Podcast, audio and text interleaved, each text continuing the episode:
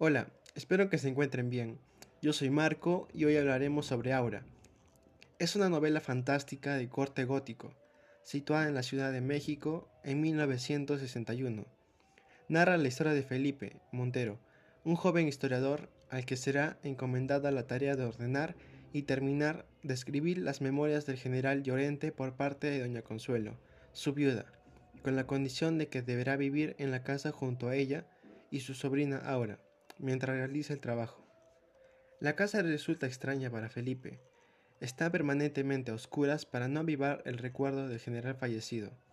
Apenas iluminada con luz de velas y con un mobiliario y una decoración antigua, como si en la casa el tiempo no hubiera pasado, este ambiente nos recuerda las novelas góticas donde predomina la oscuridad y existe constantemente la sensación de que la frontera entre lo real y lo fantástico está a punto de borrarse.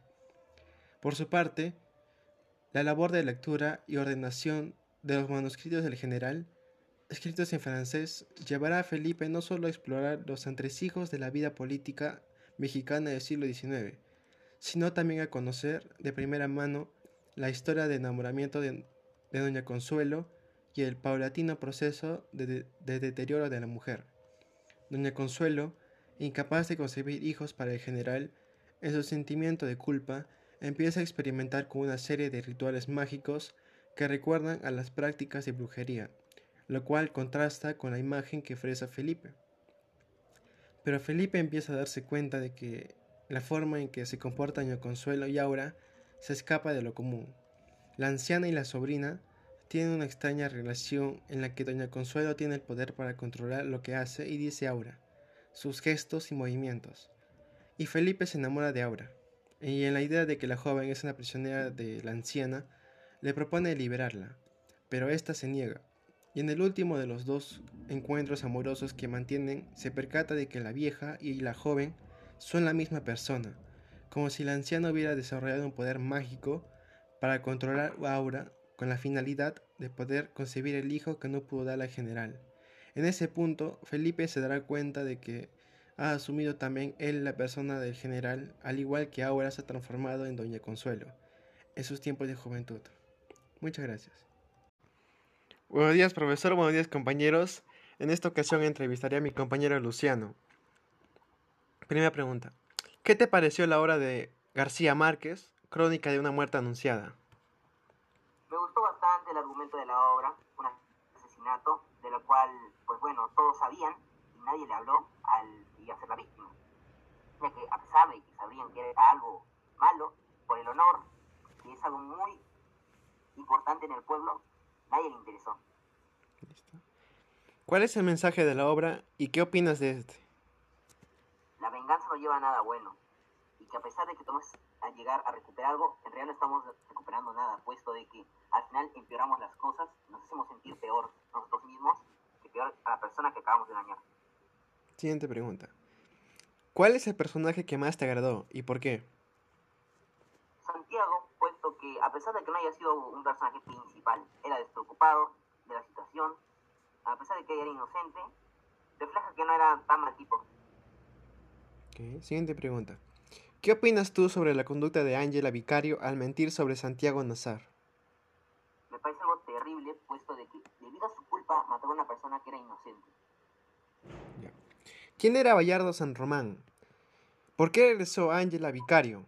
¿Tú estás de acuerdo con esta actitud? Adinerado que tomaba mucho y a pesar de todo regresó con ella por conveniencia, por así decirlo. Y no, no me parece correcto, la verdad. Siguiente pregunta. ¿Por qué los hermanos Vicario mataron a Santiago Nazar? ¿Y por qué el pueblo no hizo nada para evitarlo? culpa de su propia hermana de mentir, de que él mismo le quitó la virginidad, a pesar de que ella le imploró que lo haga a él, debido a esta mentira, por venganza, el honor de la familia, tuvieron que matarlo. Y el pueblo, para ellos, es algo principal sobre todo. El honor es lo más importante. ¿Listo? Siguiente pregunta. ¿Qué opinas sobre la actitud de la familia Vicario y Bayardo San Román sobre la virginidad? puesto de que cada uno tiene la propia decisión de cuándo perderla y el por qué. Siguiente pregunta. Del 1 al 10, ¿con cuánto calificarías a la obra y por qué? Un 7, puesto de que, como muchos saben, el inicio no está muy bien explicado. Tampoco hay un héroe, alguien que pueda intervenir, pero como en toda historia no siempre hay héroes, así que por eso de un 7. Listo. Siguiente y última pregunta. Finalmente, ¿por qué recomendarías esta obra a todos los oyentes? Porque es muy entretenida, es fácil de llegar a una conclusión de cómo nos da este mensaje muy importante para la vida. Y pues me gusta mucho. Gracias. Aquí terminaríamos nuestra entrevista con mi compañero Luciano. Muchas gracias por el escucha.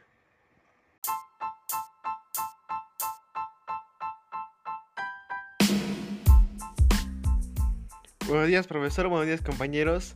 En esta ocasión entrevistaré a mi compañero Luciano. Primera pregunta. ¿Qué te pareció la obra de García Márquez, Crónica de una muerte anunciada? Me gustó bastante el argumento de la obra, un asesinato, de lo cual, pues bueno, todos sabían, nadie le habló al a ser la víctima. Ya que a pesar de que sabían que era algo malo, por el honor, y es algo muy importante en el pueblo, nadie le interesó. ¿Cuál es el mensaje de la obra y qué opinas de este? La venganza no lleva a nada bueno. Que a pesar de que estamos a llegar a recuperar algo, en realidad no estamos recuperando nada, puesto de que al final empeoramos las cosas, nos hacemos sentir peor nosotros mismos que peor a la persona que acabamos de dañar. Siguiente pregunta. ¿Cuál es el personaje que más te agradó y por qué? Santiago, puesto que a pesar de que no haya sido un personaje principal, era despreocupado de la situación, a pesar de que era inocente, refleja que no era tan mal tipo. Siguiente pregunta. ¿Qué opinas tú sobre la conducta de Ángela Vicario al mentir sobre Santiago Nazar? Me parece algo terrible, puesto de que debido a su culpa mató a una persona que era inocente. ¿Quién era Bayardo San Román? ¿Por qué regresó Ángela Vicario? ¿Tú estás de acuerdo con esta actitud? Era un adinerado que tomaba mucho y a pesar de todo, regresó con ella por conveniencia, por así decirlo. No, no me parece correcto, la verdad. Siguiente pregunta. ¿Por qué los hermanos Vicario mataron a Santiago Nazar? ¿Y por qué el pueblo no hizo nada para evitarlo? Debido a la culpa de su propia hermana de mentir de que él mismo le quitó la virginidad, a pesar de que ella le imploró que lo haga a él, debido a esta mentira, por venganza el honor de la familia, tuvieron que matarlo. Y el pueblo, para ellos, es algo principal sobre todo. Honor es lo más importante.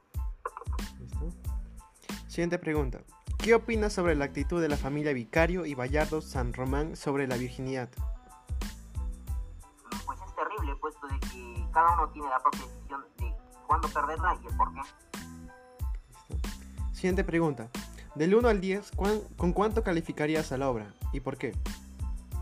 Un 7, puesto de que, como muchos saben, el inicio no está muy bien explicado. Tampoco hay un héroe, alguien que pueda intervenir, pero como en toda historia no siempre hay héroes, así que 7. Listo. Siguiente y última pregunta. Finalmente, ¿por qué recomendarías esta obra a todos los oyentes? Porque es muy entretenida, es fácil llegar a una conclusión de cómo nos da este mensaje muy importante para la vida. Y pues me gusta mucho. Gracias. Aquí terminaríamos nuestra entrevista con mi compañero Luciano. Muchas gracias por el escucha.